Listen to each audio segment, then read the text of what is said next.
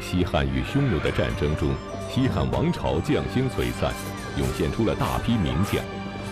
大将陈汤就是其中一位。他不仅为西汉王朝的边疆安定做出了卓越贡献，还留下了“明犯强汉者，虽远必诛”的豪言壮语。但是陈汤最初主动请求出征边塞，却是另有目的的。那么，陈汤西征的最初目的究竟是什么？他又是如何一战成名的呢？请继续关注《西汉》第三十八集，虽远必诛。现在啊，随着这个中国综合国力的增强，经济水平的提高啊，在这个处理一些对外部的纠纷的时候，这个咱们因为某些国人嘛，感觉自己腰杆硬了，底气足了，特别爱引用一句古话：“名犯强汉者，虽远必诛。”你虽然离着我远，但是你敢招我，我也敢揍你。这句话呢，说的非常霸气。这句话是谁说的呢？啊，是这个西汉的时候啊，一位一战成名的将军陈汤说的。那么陈汤是在什么情况下，针对什么说的这句话呢？此事的缘由还得从匈奴那边说起。曾经不可一世的匈奴，在历经汉军屡次重创之后，元气大伤，内外交困，流年不利。汉宣帝神爵二年，公元前六十年，爆发五单于相攻，冒毒单于的后代子孙们相互攻击，打的是不可开交。六年之后，呼韩邪单于跟郅支单于两强大战，是两败俱伤。郅支单于在北，就简称就北匈奴；呼韩邪单于在南，简称就南匈奴。双方为了取得战略优势，先后向曾经是死敌的汉朝遣使纳贡，甚至遣子入仕汉庭做人质，希望呢得到这个汉朝的支持。被这个郅支单于打败的呼韩邪求援心切，先后两次单身入汉朝见。汉朝廷对他不但赏赐颇丰啊，而且还派兵护送他返国，协助讨伐不服者。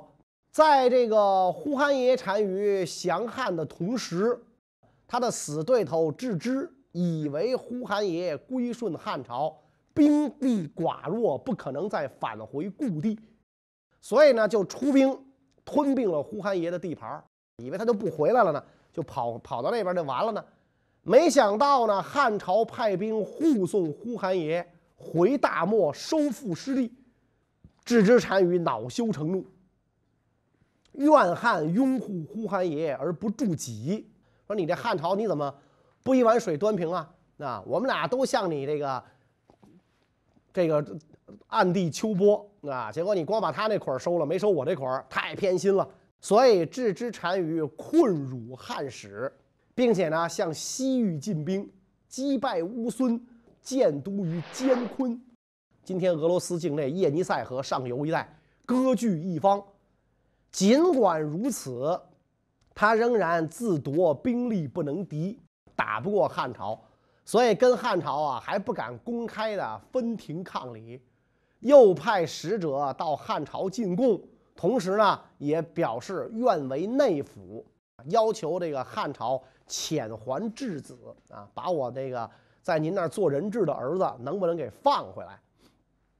支持单于的使臣到了这个汉庭，传达了单于的意见之后，那么汉朝朝廷上下呢就展开了一场争论。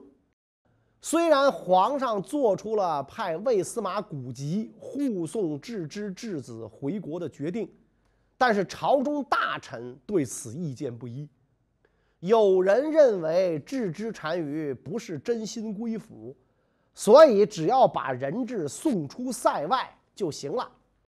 但是当事人古籍却认为啊，如果仅仅是把单于质子送出塞外，这是明摆着表明不再交好，有可能弃前恩立后怨，给对方不归附的借口，不如是吧？这个送到单于王庭，看他内府不内府。凭着我们大汉如此强大的实力，即便是置之单于敢冒天下之大不韪，对汉使不利，也必然因为得罪汉朝而不敢接近边塞。没想到的是，这个古籍一语成谶呐，千里迢迢把智之的儿子护送回去，智之竟然出尔反尔，是翻脸不认人，而且呢，把古籍杀了泄愤。俗话说，两国相争不斩来使，而口口声声准备归附汉朝的智之单于，竟然出尔反尔，杀死了大汉的使臣。因此，置之单于不仅要对付老对手南匈奴，还要时刻提防汉朝的报复，更有被汉军和南匈奴合击的危险。那么，陷入危险境地的置之单于，又将会如何摆脱困境呢？怎么办？三十六计，走为上，也跑吧。往哪儿跑？当然离汉朝越远越好。所以，这个公元前四十四年，恰逢康居国前来求援。康居呢，在今天的新疆北境到这个呃鹅岭中亚那个地方啊来求援，想联合北匈奴啊夹击乌孙。所以，趁此良机，置之单于引北匈奴部众到了康居的东部居住。因为担心汉朝追兵，所以他一路奔逃。部众多冻死于道，死亡甚重。最后到达目的地的只有三千多人，实力大损。但是这个智之一到康居，觉得自己远离汉境，立刻老太太摸电门，他又抖起来了啊！把这个乌孙呐是打得不像样子，而且横行西域。汉朝三次派使臣到康居，这个索要古籍这些人的尸体。他不但不给啊，而且呢，还调戏汉使，说居困厄，愿归继前汉，遣子入仕。我这儿啊住的不好啊，这地儿不好啊，条件很差。我正打算投奔你们大汉王朝，我正准备再次把自己的儿子送给你们做人质呢。这摆明了就是戏弄大汉嘛，调戏大汉。置之单于之所以敢如此嚣张啊，为什么他这么有恃无恐啊？因为他觉得自己离汉朝远，汉军不一定能跑到这儿来。再说了，咱是游牧民族，咱全是骑兵，就算汉军来，咱骑马跑了啊，所以一点都不用怕汉朝。就算打不过他，咱也能跑啊。北匈奴。凭借天然的机动性优势，等到远方大汉天子远征命令下达，大军完成动员之后，远征西域。置之虽无胜算，但到时也估计啊，早就跑得没影了。所以在智之单于心中，康居与汉天各一方。你汉朝啊。在军事上无法对我构成实质威胁，我怕你个鸟啊！所以这个置之单于这个时候小算盘打的是很不赖的。虽然康居国与汉朝天各一方，但是令置之单于万万没有想到的是，昔日将星璀璨的大汉王朝又出现了一位名将陈汤。陈汤虽然战绩显赫，但是他最初出征西域。却是另有目的。那么陈汤到底是个什么样的人？他西征边塞的最初目的又是什么呢？陈汤是今天山东兖州北边的平民出身，祖上呢毫无功荫可习。按照这个史书记载，陈汤年少的时候爱读书，博学多识，写的一手好文章。但是呢，因为这个家贫呐，四处向人借贷，偶尔欠账不还，所以同乡啊就都很鄙视他，不为周礼所称啊，就没人称赞他。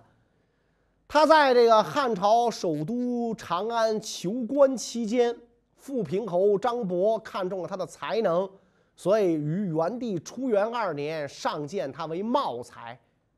可惜，在他等待安排职位的时候，老父突然去世。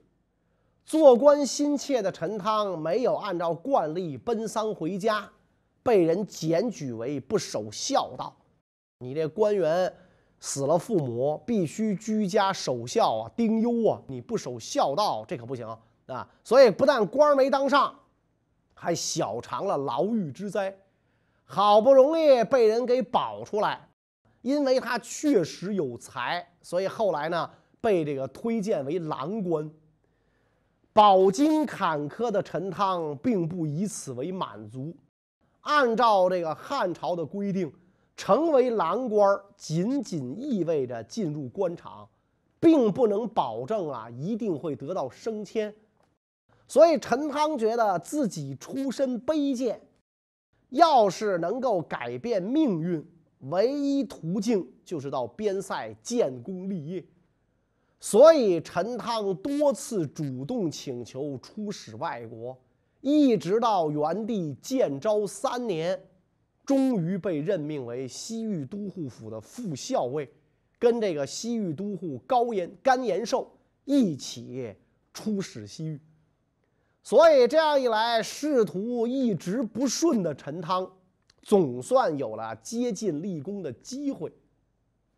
二人到了目的地之后。接触到了关于北匈奴的第一手情报啊，说这个郅支单于啊已经在康居站稳了脚跟，因为呢他这个驱逐乌孙之功啊，所以在康居日渐骄横，气焰愈发嚣张，找茬杀掉了康居国王的女儿和贵臣百姓好几百人，又强迫这个康居国呀为他修筑单于城。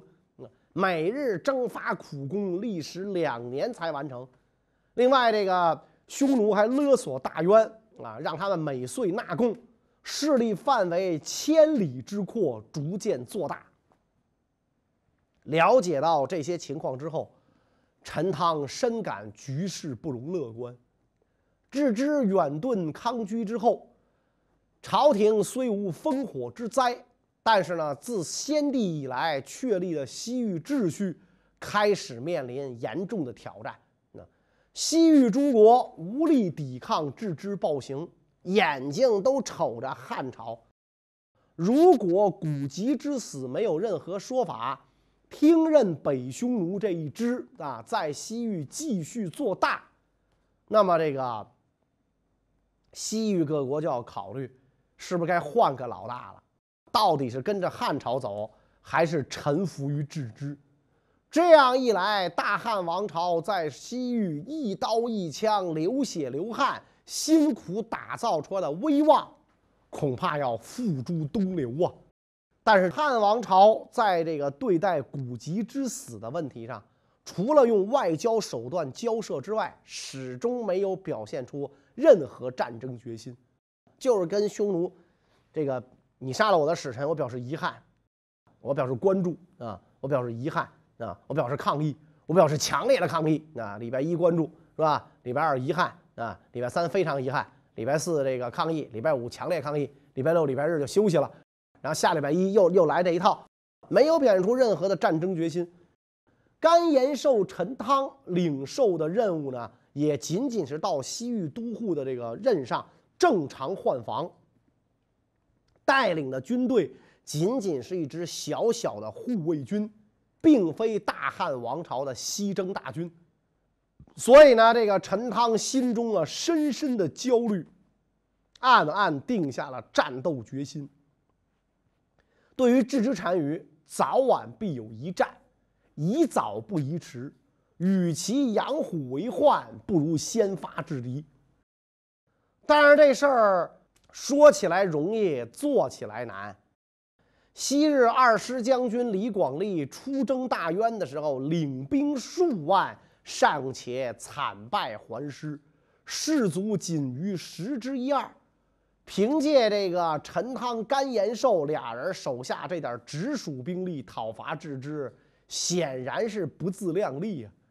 当今之计，只有发挥西汉在这个西域地区的制度优势，调集屯田戍防兵力，方能一击成功。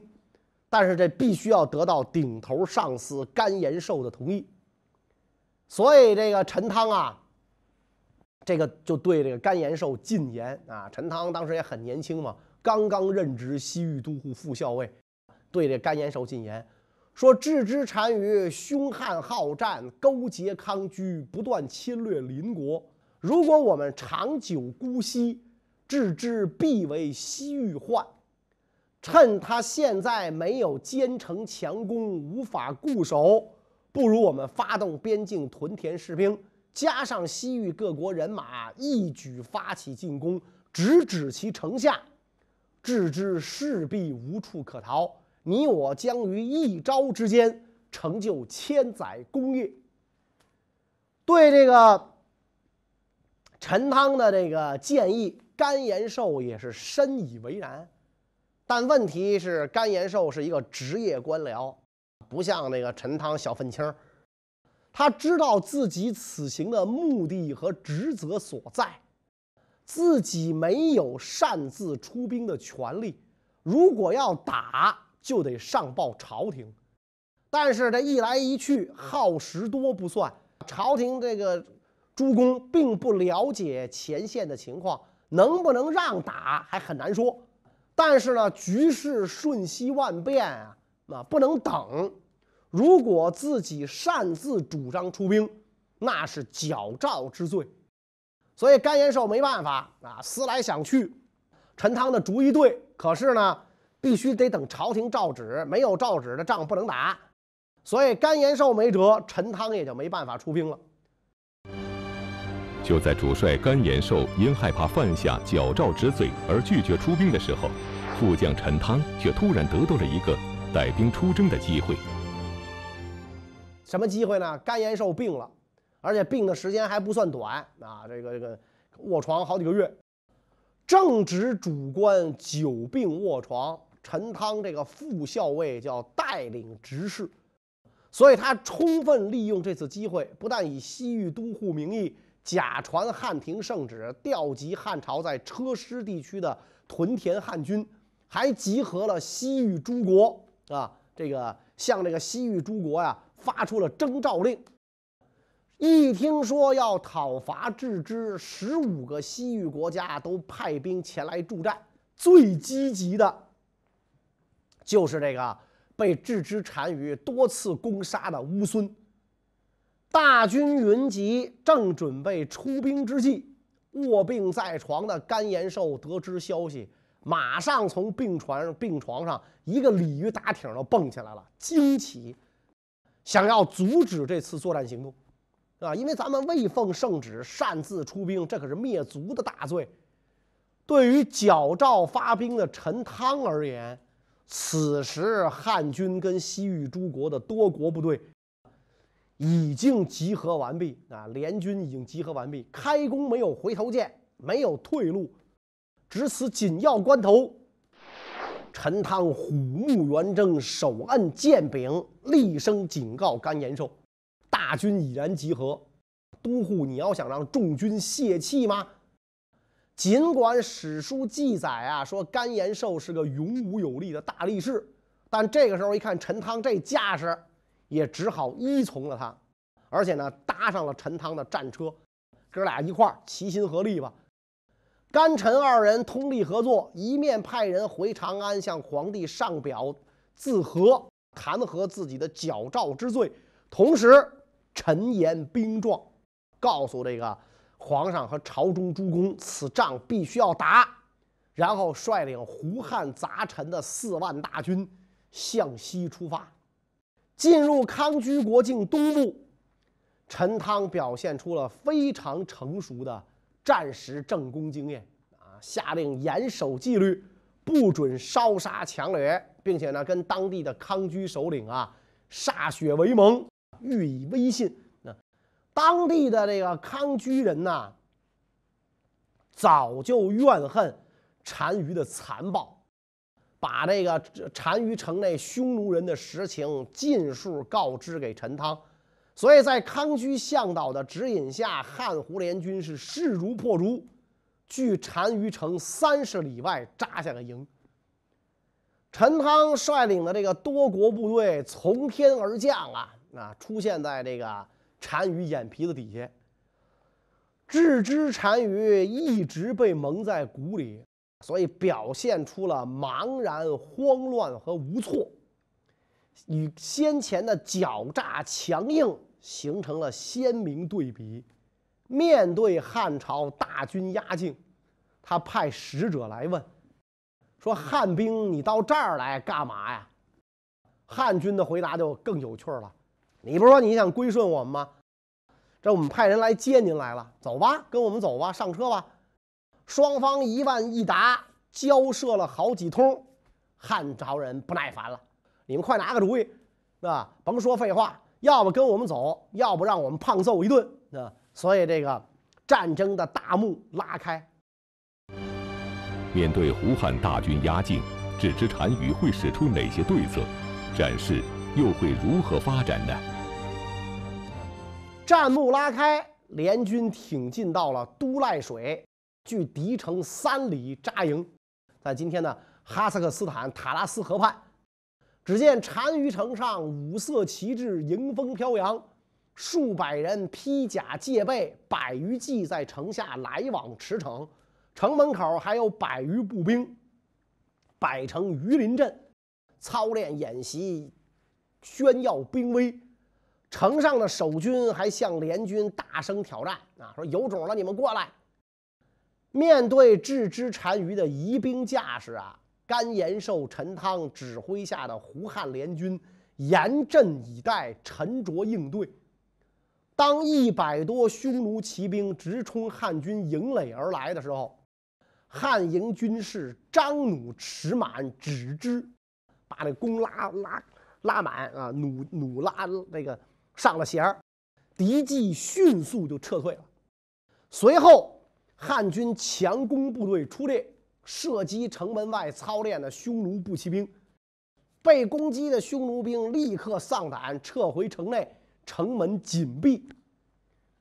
甘延寿、陈汤一看敌人胆怯。